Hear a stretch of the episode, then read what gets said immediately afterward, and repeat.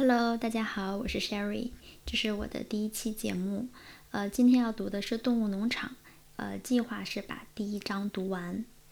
因为是要朗读给别人听，所以我觉得有可能我会加一些口语化的表达，不会完全的照着书来念，因为我自己觉得这样会稍微呃生硬一些。那我们现在开始。庄园农场的琼斯先生锁好几间鸡棚，准备过夜。只是这一天他喝得烂醉，竟然忘记关上那个那几扇小门了。他东倒西歪地走过院子，手中一盏提灯的光圈也随着摇摇晃晃。走进后门，他把靴子甩掉，又从放在洗碗间的酒桶里给自己倒了这一天的最后一杯啤酒，就爬上床去。这时候，他太太已经在那儿打呼噜了。琼斯先生寝室里的灯光一灭，农场里的各个旧棚就响起一阵骚动和嘈杂的声响。白天的时候，消息早已传开。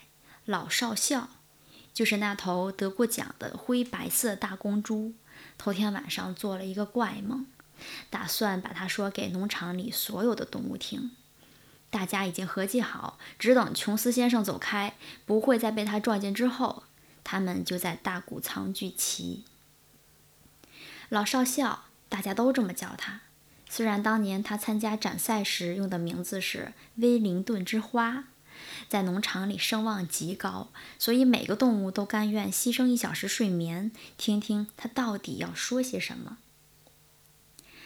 大谷仓的一头有一个凸起一些的台子，少校这时已经安全地坐在铺着稻草的床上，头顶上悬着一盏吊在房顶上的油灯。少校这时候已年满十二岁，近年来身体颇有些发胖，但看上去仍然是仪表堂堂。另外，他的犬齿一直没有长出来，这倒让他的相貌显得既聪明又慈祥。没过多久，别的动物先后都来了，并按照各自的习惯安顿下来。首先来的呢是三条狗。分别叫蓝铃花、杰西和品彻尔。接着是一群猪，它们立刻都伏卧在台前的稻草上。一些母鸡栖在窗台上，鸽子落在船子上扑腾着翅膀，这个也叫船子。绵羊和奶牛在猪后面开始倒叫。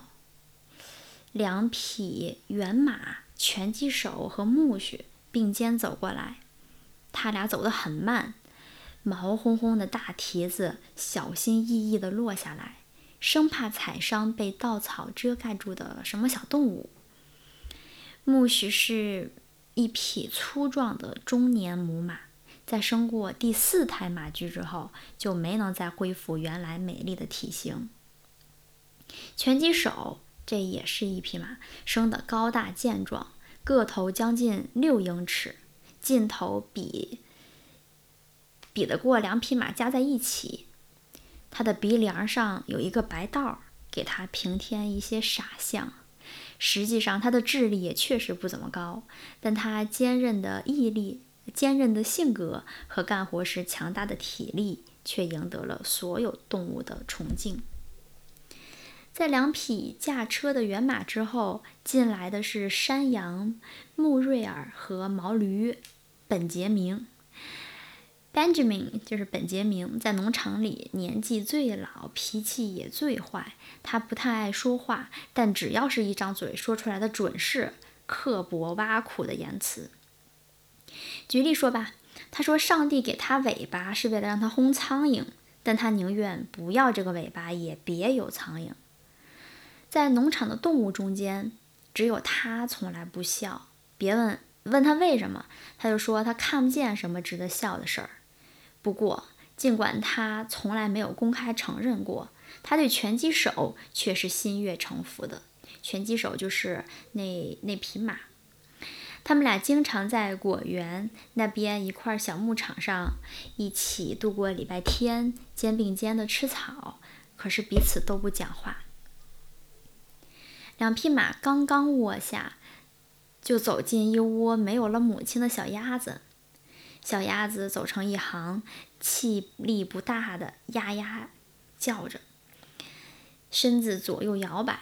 它们在寻找一个不会被别的动物踩着的地方。苜蓿伸出两条前腿，圈成一道像是围墙似的屏障。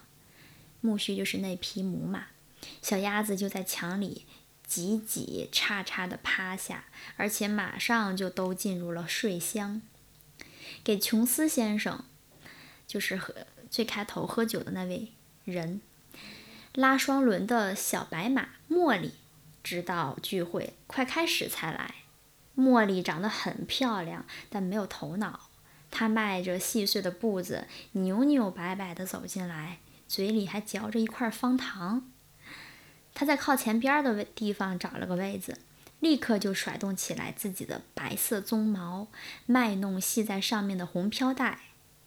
最后到的是谷仓来的农场的老猫。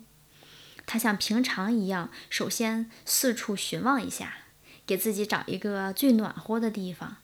最后，它挤到拳击手和木须两匹马中间。在少校讲话的时候，从头到尾，他一直喵喵呜喵呜的打呼噜，根本没听见一句话。现在，除了摩西农场上养熟了的一只乌鸦。总是睡在后门背上的一根细木上。所有动物都到齐了。我我回忆一下，所有动物，首先是那个老少校，是那批，呃，是那是一那头猪，接着还有一群猪，三匹马，有羊、鸭子、猫，啊，还有啥？现在还差乌鸦，可以。然后我们继续。当少校看到大伙儿都已经各就各位，而且都在聚精会神地等待自己发言的时候，就清了清喉咙，开口说道：“同志们，大家都已经听说我昨天做了一个怪梦的事儿了。我梦见了什么？过会儿再谈。现在先有点别的事儿先跟你们说。同志们，我怕我同你们在一起的日子不会太长了。”在我死之前，我觉得我有责任把我积累到的智慧传给你们。我的寿命可以说够长的了。大家还记得他有多大岁数吗？前面说的是他有十二岁了，确实是够长了。继续，当我独自一个躺在圈里的时候，我有很多时间思索问题。我想，我可以说，生活到底是怎么回事儿，我是了解的，而且了解的不比别的活在世上的动物少。我要说给你们听的，就是我悟出来的一点道理。同志们，我倒想问你们一下，咱们过的到底是什么样的生活呀？最好还是面对现实吧。一句话，咱们的生活非常痛苦、劳累不堪，而且极其短暂。咱们出生了，给咱们的食物刚刚够维持一口气，不至叫咱们断气的。那些能够干活的，被硬逼着干到精疲力竭，一旦精力枯竭就没用了，就被残酷凶狠的屠宰掉。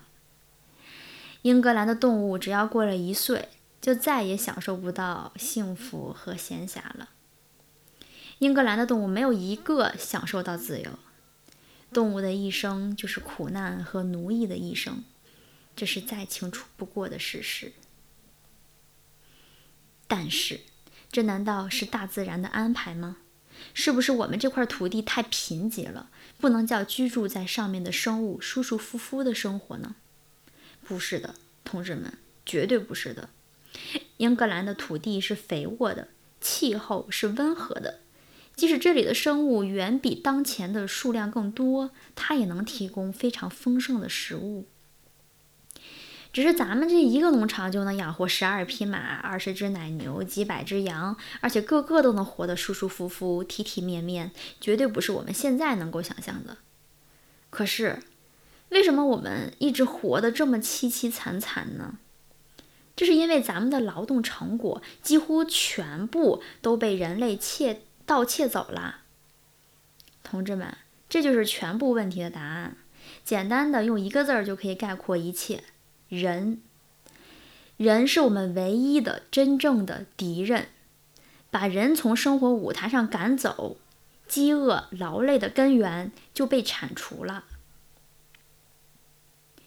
人是唯一只消费而不是生产的动物，它不会产奶，不会生蛋，毫无体力，不能拉犁，跑得也不快，捉不到兔子。但是，人却成了所有牲畜的主宰。他逼着牲畜们干活儿，劳动所得他只只给回一点点儿，刚刚不至于叫他们饿死的数量，剩下的全部据为己有。我们辛勤劳动的耕地，我们用自己的粪便给自己施肥，但是我们除了身上的一张皮外，还有什么呢？站在我眼前的你们这头奶牛，这几头奶牛，过去一年间，你们生产了几千加仑的牛奶呀？这些奶本来是应该用来哺育健壮的牛犊的，可是现在都跑到哪儿去了？每一滴都流进咱们仇敌的喉咙里去了。你们这些母鸡，过去一年间，你们生产了多少蛋呀？可是用来孵化出的小鸡有多少只呢？剩下的都拿到市场，被琼斯和他的伙计们换成钱了。还有你，苜蓿，你生的那批马驹都到哪儿去了？他们本是你年老时的依靠和安慰啊。每头马驹一岁大的时候就被卖给别人了，你再也看不见他们了。你四次怀胎分娩，平日在地里劳劳累劳劳累累的干活儿，可是除了每天刚刚能喂饱肚子的一点饲料和一间马厩外，你还有啥呢？可就是这种悲悲惨惨的日子，我们也活不到头儿。我个人没什么可以抱怨的，因为我算是幸运的，活了十二年，生养了四百多个崽子。哦，对一头猪来说，生活也不过如此了。可不管你是什么动物，到头来都难免屠刀的宰割。你们这些坐在我前面的小肥猪，不出一年，哪个都得在砧板上嚎着送命。这种恐怖的命运，谁都逃不脱。牛也好，猪也好，鸡和羊也好，都要遭受这个劫难。就是马和狗的命运也一样。就拿你来说吧，拳击手，只要你那强健的肌肉力气一消失，琼斯立刻就把你卖给屠杀牲口的人，你的喉管就要被割开，肉被煮烂，被当作猎狐犬的食物。而且狗呢，年纪一老，牙一掉光，琼斯就要在他们的脖子上拴一块砖头，把他们沉到附近的哪个池塘里。同志们，事情不是再清楚不过吗？咱们的生活上的一切苦难都来源于暴虐的人类呀！只有把人铲除掉，我们才能享有自己的成果。一夜之间，我们就会变得既富有又自由了。那么，我们该怎么办呢？没有别的，只有为推翻人类而斗争，必须夜以继日、全心全意的斗争。同志们，这是我，这就是我传达给你们的信息：造反！我不知道这一天什么时候到来，也许一个星期之后，也许还要过一百年。但是有一点是确凿不疑的，我看的就像脚下的稻草那么清楚：正义或迟或早，总有一天要伸张的。在你们短促的余生中，同志们，我希望你们牢牢地把这一点记在心上。最重要的是，把这个信息传递给你们的后代。这样的话。咱们的子孙后代就会继续奋斗，直到取得胜利。同志们，大家千万记住，决心切不可动摇，别叫任何议论把你们引入歧途，别听信那些胡言乱语，说什么人类和其他动物的利益是一致的，人类富裕了，别的动物也将繁荣兴旺，这都是骗人的谎言。人只为他自己谋福利，让咱们所有的动物团结起来，在斗争中齐心协力。所有的人都是仇敌，所有的动物都是同志。就在这个时候，谷仓里突然沸反盈天，动物们突然大声吼叫起来。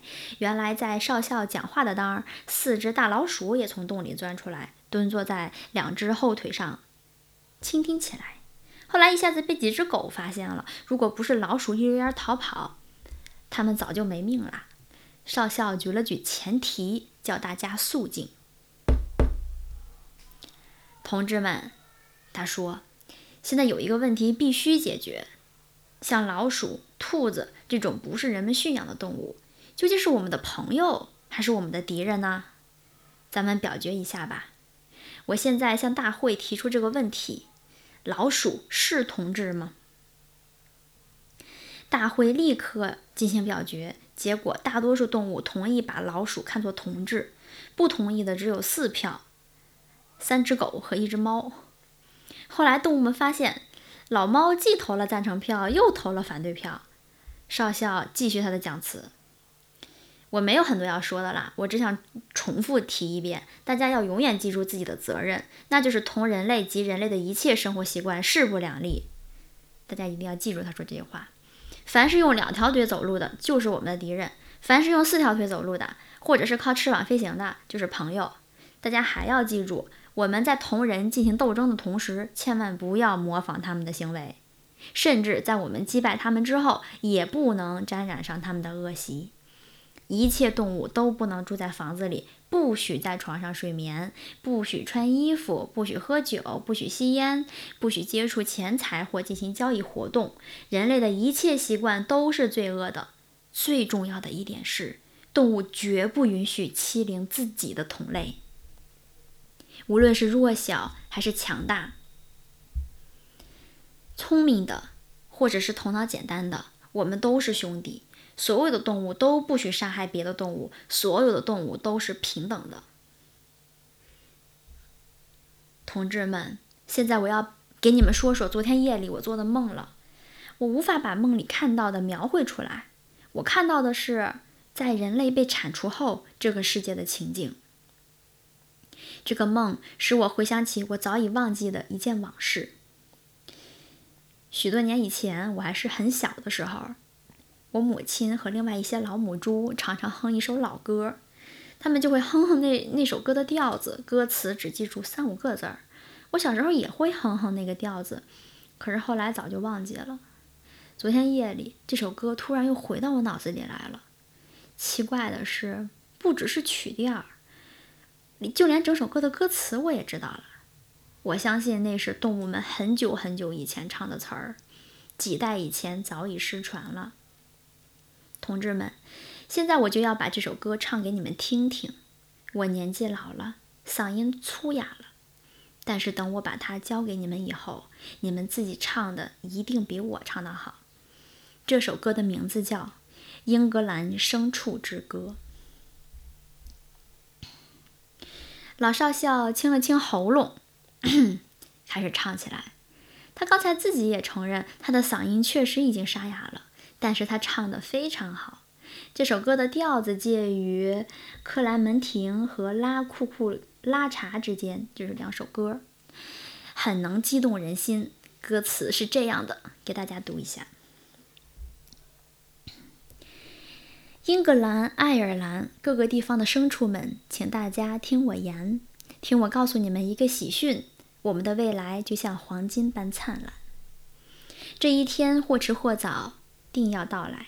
残暴的人类将我们推翻，只有动物们将被我们推翻。只有动物们能够享受英国大地的沃土良田。我们的鼻子不再穿着铁环。脊背上没有了婉具和鞍，嚼子和马刺也将永远消失，再没有人对我们挥动皮鞭。生活富裕的谁也无法想象，大麦、小麦、稻草堆积如山，苜蓿、蚕豆和鲜嫩的甜草根，那一天将是我们的美餐。英格兰的田野一片光辉灿烂，河流、池塘的饮水纯净又甘甜。空中将吹拂温煦新鲜的清风，在我们牲畜获得自由的那一天。为了这一天，我们一定要奋斗，即使我们死在自由到来之前。